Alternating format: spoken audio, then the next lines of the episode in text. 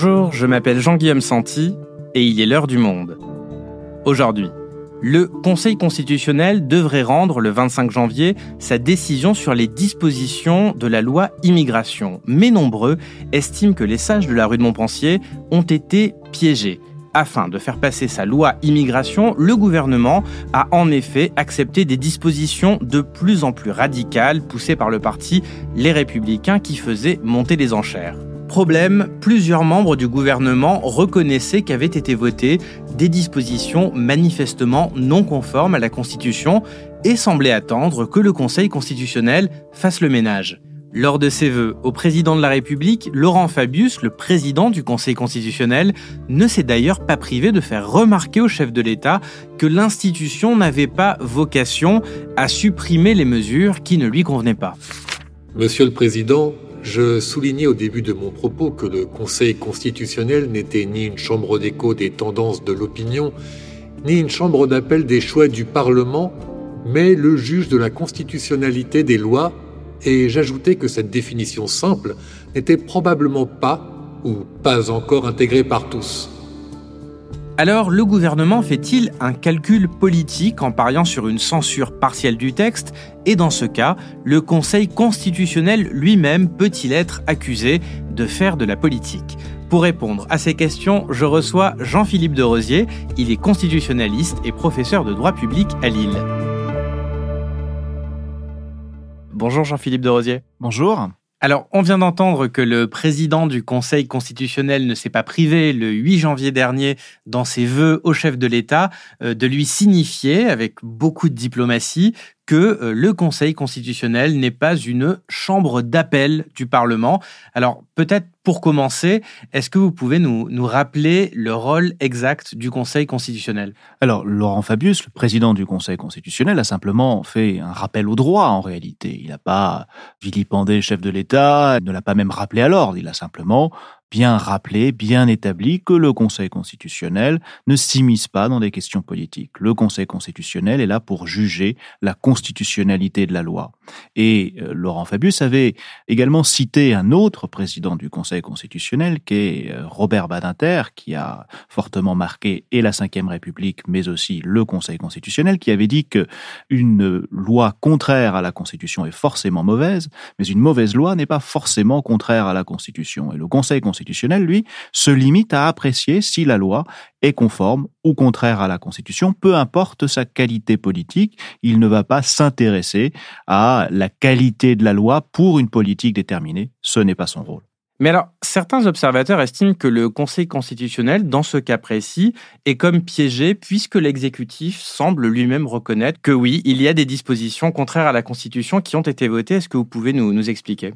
Moi, je n'y vois pas de piège. J'y vois peut-être une tentative d'instrumentalisation par les politiques de ce qu'est le Conseil constitutionnel, mais je suis à peu près certain que euh, le Conseil constitutionnel conservera et préservera le rôle qui est le sien en jugeant la constitutionnalité de la loi. S'il retient que un certain nombre de dispositions sont contraires à la Constitution, il les censurera. Si au contraire il retient qu'elles sont conformes, il les validera. Donc moi je n'y vois pas de piège.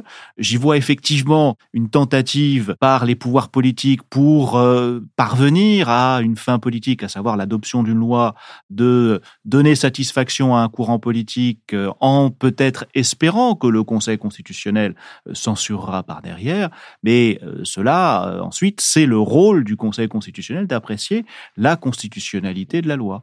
Et le président de la République, je termine sur ce point-là, en vertu de la Constitution, est le gardien de la Constitution. L'article 5 de notre Constitution le dit très expressément. Et dans ce cadre-là, il a effectivement le pouvoir de saisir le Conseil constitutionnel. Il le fait très rarement. Sur cette loi-là, il a décidé de le faire pour euh, demander au Conseil constitutionnel s'il euh, y a des dispositions dans la loi qui sont contraires à la Constitution. Et le Conseil assumera le rôle qui est le sien. Mais tout de même, quand Laurent Fabius dit au président que le Conseil n'est pas une chambre d'appel des choix du Parlement, et j'ajoutais, dit-il, que cette définition simple n'était probablement pas ou pas encore intégrée par tous. Est-ce que tout de même le fait de faire passer une loi que le gouvernement sait par certains aspects non constitutionnels dans le calcul que le Conseil constitutionnel viendra la censurer derrière, est-ce que ce calcul politique-là, il ne fait pas sortir cette institution de son rôle habituel? Non, il ne le fait pas sortir parce que le Conseil constitutionnel va rester dans son rôle. Ce qui est peut-être déplorable, c'est que des responsables politiques comptent sur le Conseil constitutionnel pour qu'il devienne une chambre d'appel des choix politiques du Parlement. Que des responsables politiques demandent à ce que la loi soit votée avec certaines dispositions qu'ils contestent dans leur fort intérieur, espérant que le Conseil constitutionnel les remettra en cause. Mais eux, ils les contestent, ces responsables politiques, pour des raisons politiques. Le Conseil constitutionnel ne s'arrêtera que sur des raisons juridiques. Ce qui est choquant ici, dans notre cas sur la loi immigration, c'est qu'il y ait premièrement un ministre de l'Intérieur qui clame haut et fort à la tribune de l'Assemblée nationale que nous ne sommes pas les responsables politiques et les parlementaires, nous ne sommes pas là pour être juristes avant les juristes.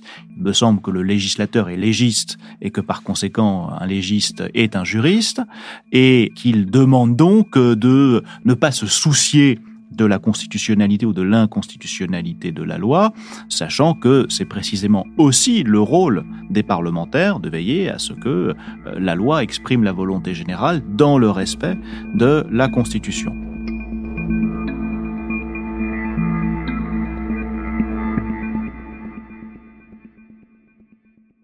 J'aimerais qu'on revienne un petit peu en arrière euh, lors d'un autre événement euh, dans lequel le Conseil constitutionnel s'est retrouvé dans une situation assez délicate. C'était lors euh, de la dernière réforme des retraites le Conseil constitutionnel a été mis euh, sous pression, puisque les manifestants avaient même envahi euh, la rue Montpensier pour faire pression sur les sages, tandis que l'exécutif avait, euh, de l'avis de nombre de constitutionnalistes, un peu tordu la Constitution à coup de 49.3, de 47.1, on s'en souvient, hein, pour faire passer ce texte, je ne vais pas rappeler tous ces articles-là. pourtant, la loi est passée. Pourquoi est-ce que le Conseil, là, n'a pas saisi cette opportunité pour rappeler précisément le droit à l'exécutif?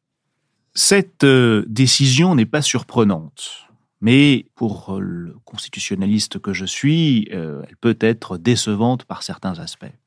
Elle n'est pas surprenante parce que le Conseil constitutionnel, dans son histoire et dans son origine, a été perçu et exerce un rôle de chien de garde de l'exécutif. C'est ainsi qu'il a été pensé au départ et il s'en est un petit peu émancipé, mais il reste d'abord le gardien des prérogatives de l'exécutif et notamment du gouvernement. Sa jurisprudence est généralement au service du gouvernement davantage que tournée vers la préservation du Parlement. On aurait pu espérer, le constitutionnaliste que je suis, espérait que le Conseil constitutionnel, alors qu'il avait presque 65 ans d'histoire, puisque la Constitution date de 1958, qu'il s'est euh, mué presque en une cour constitutionnelle, profite de cette occasion pour affirmer son autorité sur le gouvernement et pour préserver le Parlement en disant que l'article 47-1 n'a pas été imaginé pour euh, faire une réforme sociale d'ampleur. Cependant, c'est une occasion manquée, certainement, mais comme je le disais, la décision n'est pas surprenante parce que, premièrement, le gouvernement a globalement respecté les clous procéduraux. Il n'a pas inscrit dans une loi de financement rectificatif de la sécurité sociale ce qui ne pouvait pas y être. Et donc, le Conseil constitutionnel a validé cela en retenant, fidèle à sa jurisprudence, que le gouvernement était libre d'utiliser les mécanismes qui sont à sa disposition. Mais dans cette séquence dont on parle, celle des retraites, on avait aussi pointé la, composition du Conseil constitutionnel et le mode de nomination, puisque ce sont les présidents de la République, de l'Assemblée nationale et du Sénat qui désignent ses membres et qui vont donc euh, logiquement désigner des gens qui leur sont proches politiquement, euh, des anciens ministres par exemple. Est-ce que le Conseil constitutionnel est véritablement indépendant du pouvoir dont il juge les lois quand ses membres doivent leur nomination à ce même pouvoir le Conseil constitutionnel n'est pas politique. Le Conseil constitutionnel bénéficie de garanties d'indépendance qui, effectivement, irradient l'institution et permettent d'assurer son indépendance. Il y a des personnalités politiques au sein du Conseil constitutionnel qui sont nommées par des autorités politiques, mais il n'y a pas que cela. Il y a aussi des personnalités issues de l'administration, des conseillers d'État, une ancienne secrétaire générale de l'Assemblée nationale, donc euh, l'administration parlementaire. Et pour juger de la constitutionnalité de la loi, il faut un bon équilibre entre les politiques et les experts de, de l'administration. Les garanties d'indépendance permettent de, mettre en œuvre ce que Robert Badinter qualifiait de devoir d'ingratitude. Lorsqu'il a été nommé, il s'exprimait devant le président Mitterrand et il lui disait « Ce n'est pas parce que vous m'avez nommé que je vous suis redevable. À partir d'aujourd'hui, j'ai vis-à-vis de vous un devoir d'ingratitude. » Et ces garanties sont d'abord la durée du mandat. Euh, la fonction au Conseil constitutionnel dure neuf ans. Cette durée permet effectivement de se détacher de plus en plus du de mandat de l'autorité qu'il a nommé, qu'il a nommé et donc du mandat du président de la République. On accède généralement au Conseil constitutionnel plutôt en fin de carrière, à un âge avancé, si bien que on ne s'en sert pas comme un tremplin, on n'a pas besoin de plaire à qui que ce soit pour ensuite poursuivre sa carrière. Généralement, on termine sa vie professionnelle au Conseil constitutionnel, c'est pas systématiquement le cas, mais c'est la majorité des cas. Et également, les membres ne sont pas renouvelables, c'est-à-dire qu'ils n'ont rien à espérer de ceux qui les ont nommés, ils ne peuvent pas être reconduits dans euh, leurs fonctions et ils sont inamovibles. Donc s'ils devaient déplaire, on ne peut pas les renvoyer. Le cumul de ces euh, conditions, de ces garanties qui sont prévues par la loi organique et certaines par la Constitution, font que les membres du Conseil constitutionnel accèdent à une certaine indépendance qui euh, garantit l'indépendance du Conseil lui-même. Donc je vous entends sur le fait qu'ils accèdent à une certaine indépendance du pouvoir politique, mais tout de même, est-ce qu'il n'y a pas certaines mesures que l'on pourrait prendre pour la renforcer, cette indépendance aujourd'hui? Absolument. Pas parce qu'il y a une indépendance qu'elle ne peut pas être confortée et renforcée. Et on pourrait envisager, dans un premier temps, de renforcer les règles de déport.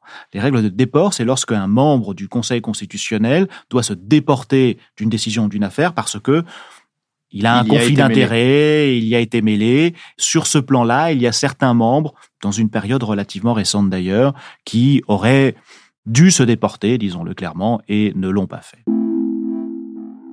Au-delà de cela, on pourrait également, c'est assez simple comme modification, changer le nom du Conseil constitutionnel pour l'appeler véritablement Cour constitutionnelle. Le simple changement de nom, on ne parle plus de Conseil constitutionnel, mais de Cour constitutionnelle, changera la vision de cette institution pour ceux qui y siègent, pour ceux qui y vont et qui portent des recours, et pour ceux qui la regardent, c'est-à-dire le public. Parce que ceux qui y siègent seront des juges, se percevront eux-mêmes comme tels, ceux qui le regardent s'adresseront à des juges, s'adresseront à une cour, donc la respecteront comme telle, et ceux qui la regardent, le public, attendront de lui qu'il soit un juge, qu'il se comporte comme un juge et qu'il rende une décision de justice. Et cela, je suis convaincu que ça changera, ce n'est qu'un mot, mais ça changera le statut du Conseil constitutionnel.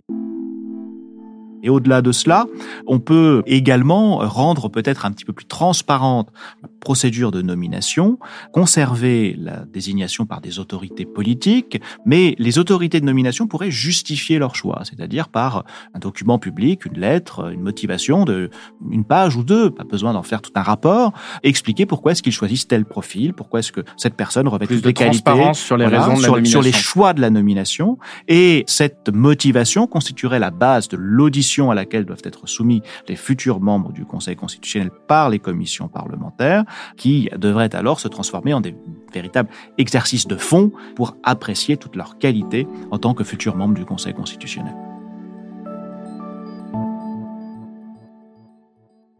Dernière question, Jean-Philippe de Rosier, et on va revenir à ce qui a lancé cette discussion, à savoir la loi immigration. Euh, quels sont les différents cas de figure? Quels sont les, les types de décisions que peut prendre le Conseil constitutionnel?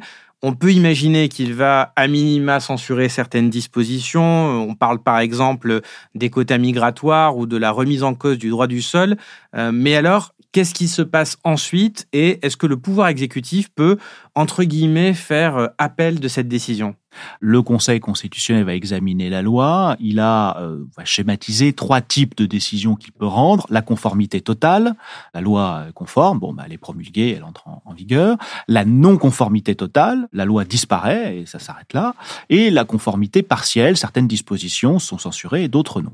C'est le dispositif le plus courant dans les décisions du Conseil constitutionnel. Et dans ce cas-là, tout ce que l'on appelle les dispositions détachables, censurées et détachables, c'est-à-dire qui peuvent survivre même si d'autres ont disparu, elles peuvent être promulguées. Mais le président de la République dispose d'une prérogative, d'un pouvoir euh, dont on a reparlé là dernièrement, dont il a très peu fait usage dans l'histoire de la Ve République, il n'en a fait que trois usages, c'est euh, la possibilité de demander une nouvelle délibération.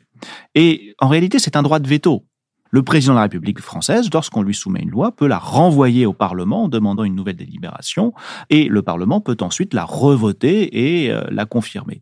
Et le président de la République peut le faire en tout ou en partie.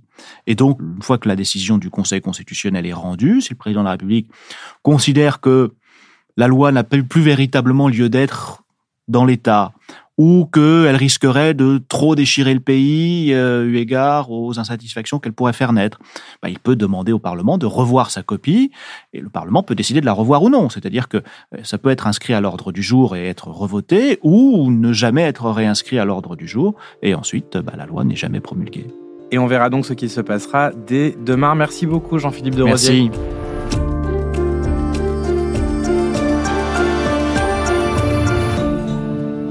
Pour en savoir plus sur la potentielle censure de la loi immigration ou de certaines de ses dispositions, je vous invite à aller lire les analyses du service politique sur le monde.fr. Et je vous rappelle que nous sommes désormais présents sur toutes les plateformes depuis quelques mois.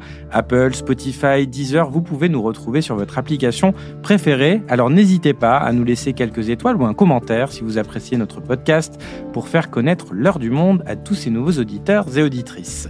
L'heure du monde est votre podcast quotidien d'actualité à retrouver tous les matins du lundi au vendredi. Merci de votre fidélité et à demain.